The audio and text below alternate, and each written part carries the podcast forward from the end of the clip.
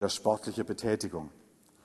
Das größte Passafest steht vor der Tür und man erwartet, dass Jesus aus Nazareth, ein bei vielen Menschen beliebter Rabbi, in die Stadt einzieht und von den Toten auferweckt hat. Aber die Gesänge, die da auf der Straße angestimmt werden, schreiben diesem Mann auch eine Rolle zu, die schon in den Prophetenbüchern des Alten Testamentes Reias. Und der scheint zur Zeit der römischen Besatzung des Landes die einzige Lösung und die einzige Hoffnung zu sein. Aber Entschuldigung, dieser ist unser Predigtext. In dem hören wir nichts von Jubel und Zustimmung.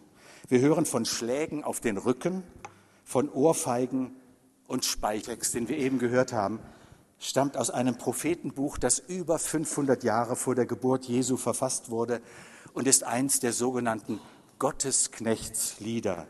Diese Abschnitte aus dem Prophetenbuch sind in der jüdischen und christlichen Theologie ganz unterschiedlich gedeutet worden. Der Gottesknecht Israel oder zumindest für den gottesfürchtigen Teil des Volkes oder für einen König oder für einen Prophet.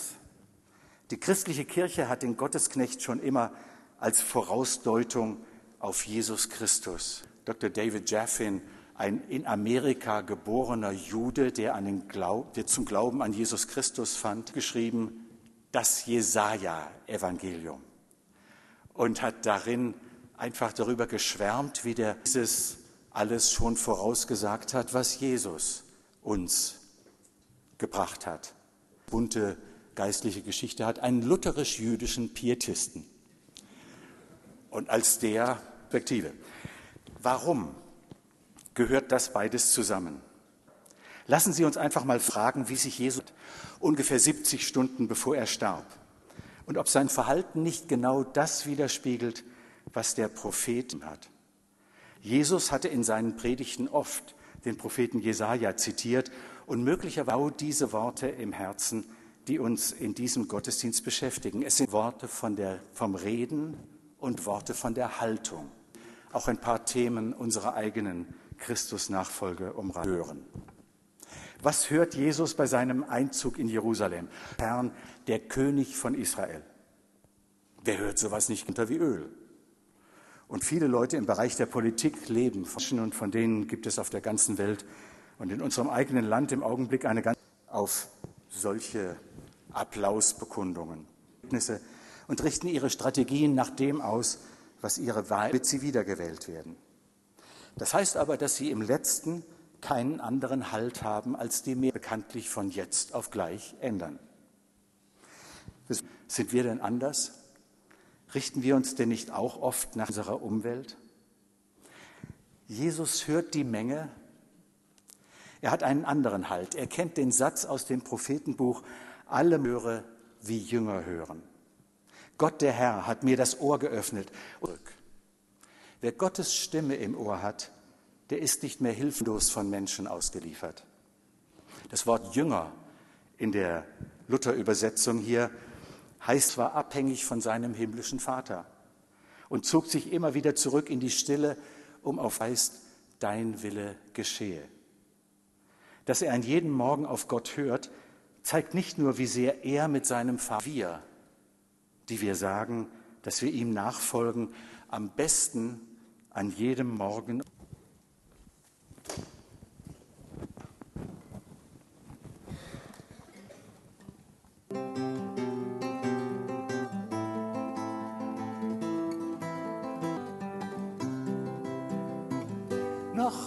Das Licht, es sagt, ich träume noch, ich bin noch gar nicht richtig ein Erstmogen wieder. Bevor der Tag zu mir kommt, komme ich zu. Zu oft ließ ich mich durch die Stunden treiben und fragte dich erst spät am Tag, was soll ich tun, was lass ich lieber bleiben. Heut fange ich den Morgen von draußen, höre ich Schritte näher eilen. Ein trockenes Räuspern, da klappt eine Wagentür, kann noch bei dir verweilen. Bevor der Tag zu mir kommt, komme ich zu dir. Du du führen. Zeig du mir bitte, wie der Tag gelingt, dass andere in mir deine und dass auch mich der Tag dir näher bringt. Der Tag wird gut vor dir, dem Herrn des Lebens, was mich schrecken will. Es droht umsonst und plustert sich vergebens, bevor es lärmt und schreit. Der Tag wird gut, denn du schaust nach. Zeig du mir meinen Weg und gib mir Kraft dafür nach allen meinen Nächten. Bevor der Tag zu mir kommt, komme ich zu dir.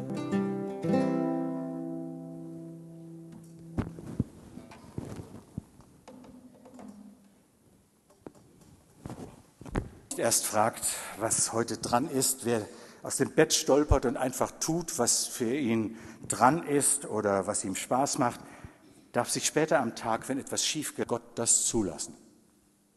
Aber riecht das nicht nach Einengung, nach altem Ritual und neuer Gesetzlichkeit, dass wir uns sollen? Dieses Argument ist ungefähr so sinnig wie die Beschwerde darüber, dass wir immer wieder ein- und ausatmen müssen ungefähr 20.000 Mal wählen, überleben wollen, können wir gar nicht anders als zwölfmal in der Minute Atem zu holen. Und wenn wir seelisch überleben wollen, gehört nicht unter die Pflichten, sondern unter die Überlebensmittel.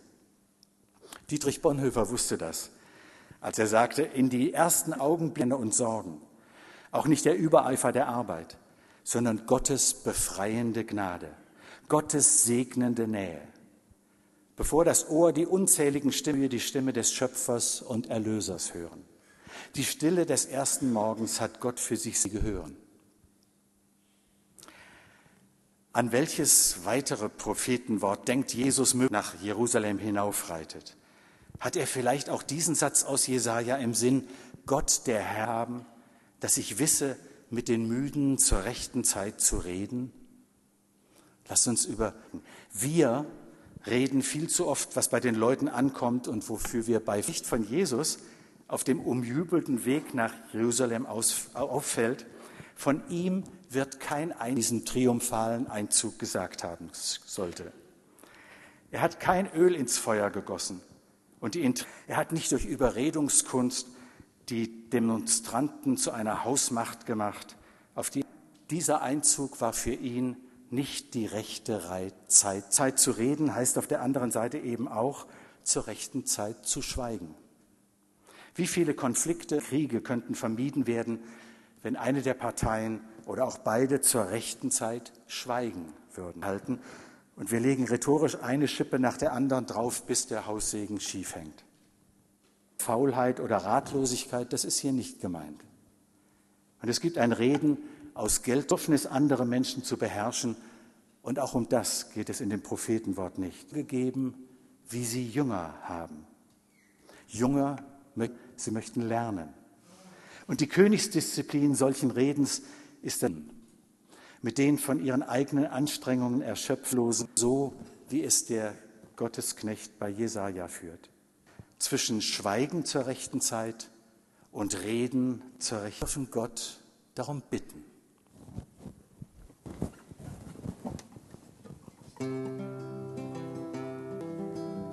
Gib mir die richtige, gib mir den richtigen Tote, die deutlich für jeden von dir reden, oh davon. Worte, die stören, wo man vor Wunden zu finden dafür. Gib mir die guten Gedanken. Nimm mir das Netz vom und lass mein Denken und Fühlen vor dir spielen. Staunend und sehend, prüfend die Welt an von dir. Durchdringen danken dafür. Längeren Atem, mein Atem reicht nicht. Ich will noch einmal verstohlen, Atem Ewigkeit. Wenn ich die Meile, die er alleine dann ihn noch begleiten, gib mir den Atem, die Kraft.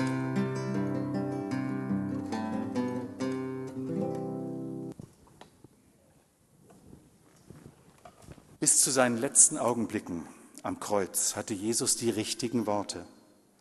Für die Mütter, für seinen trauernden Jünger Johannes, für den Verbrecher neben sich. Aber genau wie Jesus nicht nur wie ein Jünger, er redet nicht nur wie ein Jünger, wir sollten auch auf seine Halte in unserem Predigtext, was wir mitnehmen sollten in unsere Christusnachfolge. Das Knecht bei Jesaja. Ich bot meinen Rücken dar denen, die mich schlugen, und meine Wangen denen, die mich barg ich nicht vor Schmach und Speichel. Hat Jesus vielleicht auch diese Worte im Ohr, als in Jerusalem hält er sein Gesicht nicht hin, um geküsst zu werden. Er hält es hin, um die Spucke. Und er hält den Rücken nicht hin, damit ihm Menschen anerkennend auf die Schulter klopfen, Schläge abfangen kann, die eigentlich ihnen gelten. Er hält seinen Rücken hin, um zahlt, damit wir nicht zahlen müssen. Und weil wir auch gar nicht zahlen können. Das Lumpenevangelium erzählt Brandon Manning, was er uns getan hat. Es war mitten in der großen amerikanischen Wirtschaftskrise 1933 bis 1945 ein Mann namens Fiorello kämpfte unbestechlich gegen Korruption und für die Verbesserung der Lebens. Vor allem war er beliebt, weil er nahe bei den Menschen war, zum Beispiel der Polizei. Und mit der Feuerwehr fuhr er zum Einsatz. 1935 auf in einem der ärmsten Stadtviertel von New York. Er schickte den Richter dessen Posten, das durfte er als Bürgermeister. Nach kurzer Zeit wurde eine zerlumpte alte Frau hereingebracht, der ein Ladeninhaber holen. Sie erklassen, meine Tochter ist krank und meine beiden Enkel haben Hunger. Trotzdem bestand der Ladeninhaber auf einer Bestrafung. Zur Abschreckung der Vieh. Guardia seufzte und sagte zu der alten Frau, ich muss Sie leider bestrafen, denn das Gesetz darf keine Ausnahme machen. Zehn Dollar. Während er das noch sagte, griff er in die Tasche und holte eine Zehn-Dollar-Note hervor. Hier ist das Geld. Bezahlen Sie damit die Strafe. In diesem Gerichtssaal zu einer Geldbuße von 50 Cent dafür, dass Sie in einer Stadt leben, in der jemand Brot stehlen muss, um seine Enkel zu ernähren. Sammeln Sie das Geld ein und geben Sie es der Angeklagten. Alle gaben sie ihre 50 Cent ab, die Kleinkriminellen, die Polizisten und der rotgesichtige Ladeninhaber Plätzen auf und gab LaGuardia eine stehende Ovation. Am nächsten Tag berichtete die Zeitung, dass 47,50 Dollar eine riesige zusammengekommen war. Da hatte jemand, der gerecht war und für die Gerechtigkeit zu sorgen hatte, seinen Rücken hingehalten und aus eigen, so wie Jesus in den Misshandlungen und Demütigungen und dann am Kreuz seinen Rücken für uns hinhielt. Er war ja kein Verbrecher politisch-religiöser Intrigen. Er war tatsächlich der Gerechte, von dem unser Predigtext spricht, und diejenigen, die ihn um das eigene waren im Unrecht. Sind wir bereit, das zu tun? Unseren Rücken hinzuhalten? Unser Kreuz auf uns in den Medien, wo in den Talkshows über ihn hergezogen wird? Machen wir da im Kreis unserer Freunde und Nachbarn den Mund für ihn auf, selbst auf die Gefahr und wir in die Ecke der Fanatiker gestellt werden? Sind wir bereit, unseren Blick von ihm auf die finsteren Ecken der Welt lenken zu lassen? Sind wir so solidarisch mit den Ausgebeuteten, mit den Geflüchteten, den Zurückgebliebenen wie er, Füße wie er? Hören wir geduldig zu, wenn uns eine müde Stimme am Telefon in epischer Breite ihre Schmerzen schildert. Genau zu der Zeit unseres geplanten Waldspaziergangs ein ratloser Nachbar kommt und fragt, ob wir ihn mit dem Wagen zum Arzt fahren können. Neu die Fragen des Freundes anzuhören und mitzudenken, dem wir den Weg zu Gott schon hundertmal erklärt haben.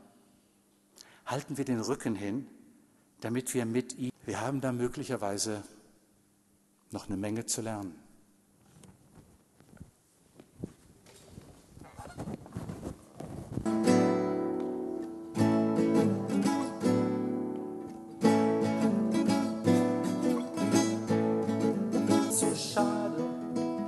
Welt zu kommen bei den Tieren und fast dein Leben zu verlieren, um nah bei uns zu baden, sich zu den Kindern hinzubeugen und damit aller Welt zu zeigen, für Gott ist nichts zu klein. Jesus, dass wir das so leicht vergessen, dass wir deinen Weg am liebsten mit dir gehen, wenn er uns durch die Sonne führt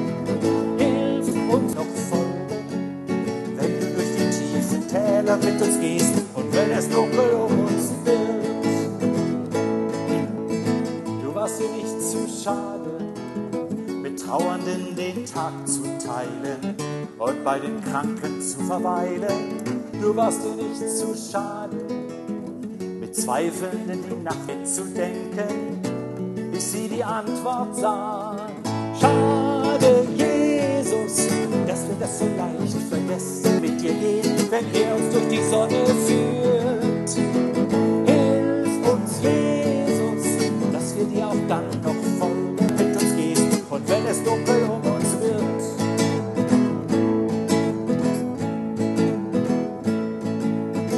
Du warst dir nicht zu anzuziehen, dich damit vor uns hinzuknien. Du machtest dich zum Knecht, warst dir nicht zu schade zu tragen für uns ließ du ans Kreuz dich schlagen, so wurden wir gerecht. Schade, Jesus, dass wir deinen Weg am liebsten mit dir gehen, wenn er durch die Sonne führt.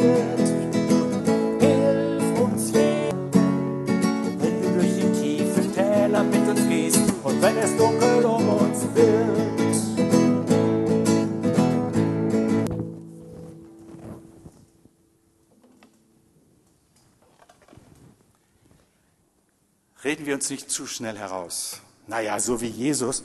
Der erste Johannesbrief macht da keine Kompromisse. Wer sagt, dass er in ihm bleibt, der soll so leben, wie er gelebt hat. Und der englische, wenn wir behaupten, Christen zu sein, dann müssen wir wie Christus sein. Billiger geht das mit dem Christsein nicht. Und wenn wir denken, Welt tragen, dann sollten wir auf den Apostel Paulus hören. Der sagt, dass wir einfach damit anfangen sollen, die Gesinnung von Jesus zu haben. Jesus hat seinen Rücken hinhalten können und er hat Gottes Worte zu Menschen reden können, weil er beständig auf Gottes Stimme hörte. Wir genauso täglich auf Gott hören. Dann können wir zur, zur rechten Zeit die richtigen Worte sagen und mit dem Länger. Der Friede Gottes, der höher ist als alles, was wir uns erdenken können, der bewahre unsere Herzen und Sinne in